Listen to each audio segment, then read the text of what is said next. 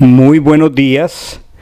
Qué bendición despertarnos y abrir nuestro corazón y nuestro ser completo a la palabra del Eterno. Estamos estudiando la Haftarah de Éxodo de Shemot, capítulo 1, 1 al 6, 1. Y la Parachá se concluye desde el profeta Jeremías. Estoy leyendo el capítulo 1 de Jeremías y voy a leer particularmente el versículo 17 y 18. Tú pues ciñe tus lomos y te levantarás y les hablarás todo lo que te mande. No temas delante de ellos, porque no te haga yo quebrantar delante de ellos. Porque he aquí que yo te he puesto en este día como ciudad fortalecida y como columna de hierro y como muro de bronce sobre la tierra. A los reyes de Judá, a sus príncipes, a sus sacerdotes y al pueblo de la tierra. Y pelearán contra ti, mas no te vencerán porque yo estoy contigo, dice Hachén, para librarte. Qué preciosa y maravillosa promesa. Cuando el Padre habla, sus siervos, los profetas, oyen y comunican esa palabra. Solo cuando el Padre lo hace, solo cuando el Padre lo expresa. El verdadero profeta solo expresa con ardor lo que el Dios de Israel le mandó a decir. Ningún verdadero profeta tiene por qué estar inventando profecías que el Padre no le ha dado, que no tienen relación con la orden divina. Podemos ver el ministerio de muchos profetas, por ejemplo, el profeta Amós, cuando leemos su libro, podemos percibir que había periodos de tiempo en los que el Padre no le hablaba. Pasaban lapsos de tiempo porque el que hablaba es Elohim. Así que es Él el que nos da la orden de profetizar. Muy adecuado para la promesa que nos empieza comunicando esta mañana Jeremías. Si el Eterno está contigo, nadie va a estar contra ti. Así lo expresa el Salmo 118. Adonai está conmigo entre los que me ayudan. ¿Qué voy a temer? ¿Qué me podrá hacer el hombre? No es asunto nuestro, es asunto del Señor. Pero muchas veces nosotros somos los propios enemigos de nosotros mismos. Tenemos la tendencia a permitir que las circunstancias nos presionen, pero no podemos perder de vista. Necesitamos mentalidad de siervos. Los siervos solo hacen lo que su Señor les dice. Los siervos no cuestionan. Los siervos solo saben hacer lo que el Eterno les dice y el Eterno no consulta su opinión con nadie.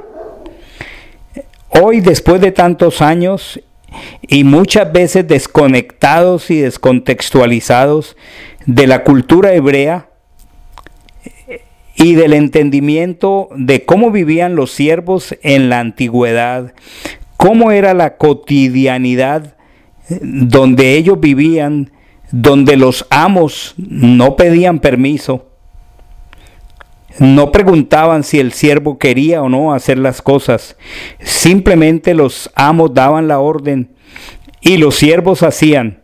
Los siervos no cuestionaban por qué había que hacer las cosas, simplemente entendían que era lo que había que hacer.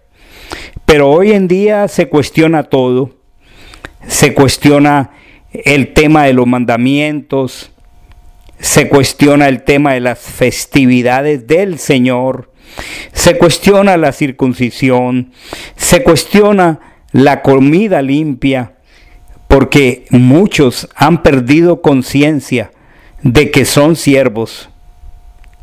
Yehoshua nos ha dicho, ya no los llamaré más siervos, porque los siervos no saben lo que hace su Señor. Dice, os he llamado amigos, pero muchos han malinterpretado esta dulce expresión de Machiach y muchos se han igualado en su actitud. Es muy diferente que Él ya no nos llame siervos, que nos llame amigos, pero otra cosa es entender que somos siervos de la justicia y no se nos puede olvidar que a nosotros no nos corresponde discutir con el Señor sus decisiones. Si Él ha determinado que vayamos, tenemos que ir. Si Él ha dicho hazlo, no podemos preguntar por qué. La promesa continúa en el versículo 19. Ellos pelearán contra ti. Esta es una evidencia de que estamos actuando como siervos. Muchas veces las reacciones no son muy halagüeñas. La promesa dice, ellos pelearán contra ti, pero ellos de ningún modo prevalecerán contra ti porque yo estoy contigo. Esto es Yirmeyahu, Jeremías 1.19. El apóstol Pedro en su primera carta, en el capítulo 4, en los versículos 1 al 5, está expresando esto muy claro y está diciendo, puesto que el Mesías sufrió físicamente, ustedes también se tienen que armar con la misma actitud, porque Él que ha sufrido físicamente ha terminado con el pecado, con el resultado que ustedes vivan el resto de sus vidas en la tierra, ya no más controlados por el pecado, sino conforme a la voluntad de Elohim. Dice este mismo texto a continuación, porque ya han desperdiciado suficiente tiempo viviendo de la forma que viven los gentiles, los goim, los paganos, en libertinaje, lujuria, borracheras, orgías. Esta versión dice fiestas salvajes y la adoración a ídolos que es prohibida. Y él termina expresando, ellos piensan que es extraño que ustedes no se sumerjan en la misma inundación de arrebatos, por eso les lanzan insultos, pero tendrán que dar cuentas al único que está listo para juzgar a los vivos y a los muertos. De Jeremías al apóstol Pedro, ¿qué está expresando la escritura? Preguntémonos, ¿ha cambiado el discurso? ¿Ha cambiado el tono? No ha cambiado. Expresa que los goín, los gentiles, los mismos goín de siempre, te van a ultrajar, te van a hacer la guerra, te van a combatir, les va a parecer cosa extraña que tú no seas como ellos. Es el común denominador, los mismos gentiles separados del Eterno por siempre. Así que ya es demasiada misericordia que el Padre envíe la palabra para ellos. Y aun cuando sea en algunos momentos palabra dura, eso es misericordia hacia ellos. Así que, armados de estas maravillosas promesas, cuando el Eterno nos dice, no te desalientes cuando eres reprendido, es porque Él ama al que recibe por hijo, aun cuando a veces lo discipline.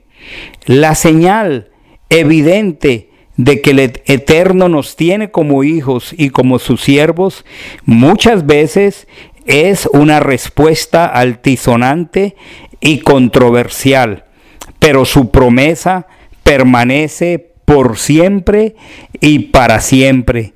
La promesa dice, pelearán contigo, pero no prevalecerán contra ti, porque yo estoy contigo para librarte.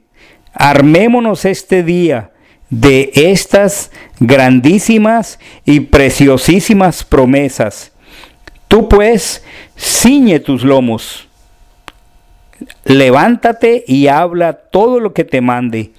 No temas delante de ellos, para que no te haga yo quebrantar delante de ellos, porque he aquí yo te he puesto en este día como ciudad fortalecida, como columna de hierro y como muro de bronce sobre toda la tierra. Pelearán contra ti, mas no te vencerán, porque yo soy contigo, dice Achen, para librarte. Que el conocimiento de estas preciosas promesas de quien nos ha comisionado, alienten nuestro caminar, estimulen el servicio honorífico que hacemos al Rey y lo hagamos con toda confianza. Cuando Él da una palabra, hay que comunicarla. Que tengan un bonito día. Hay shalom para todos. Bendiciones.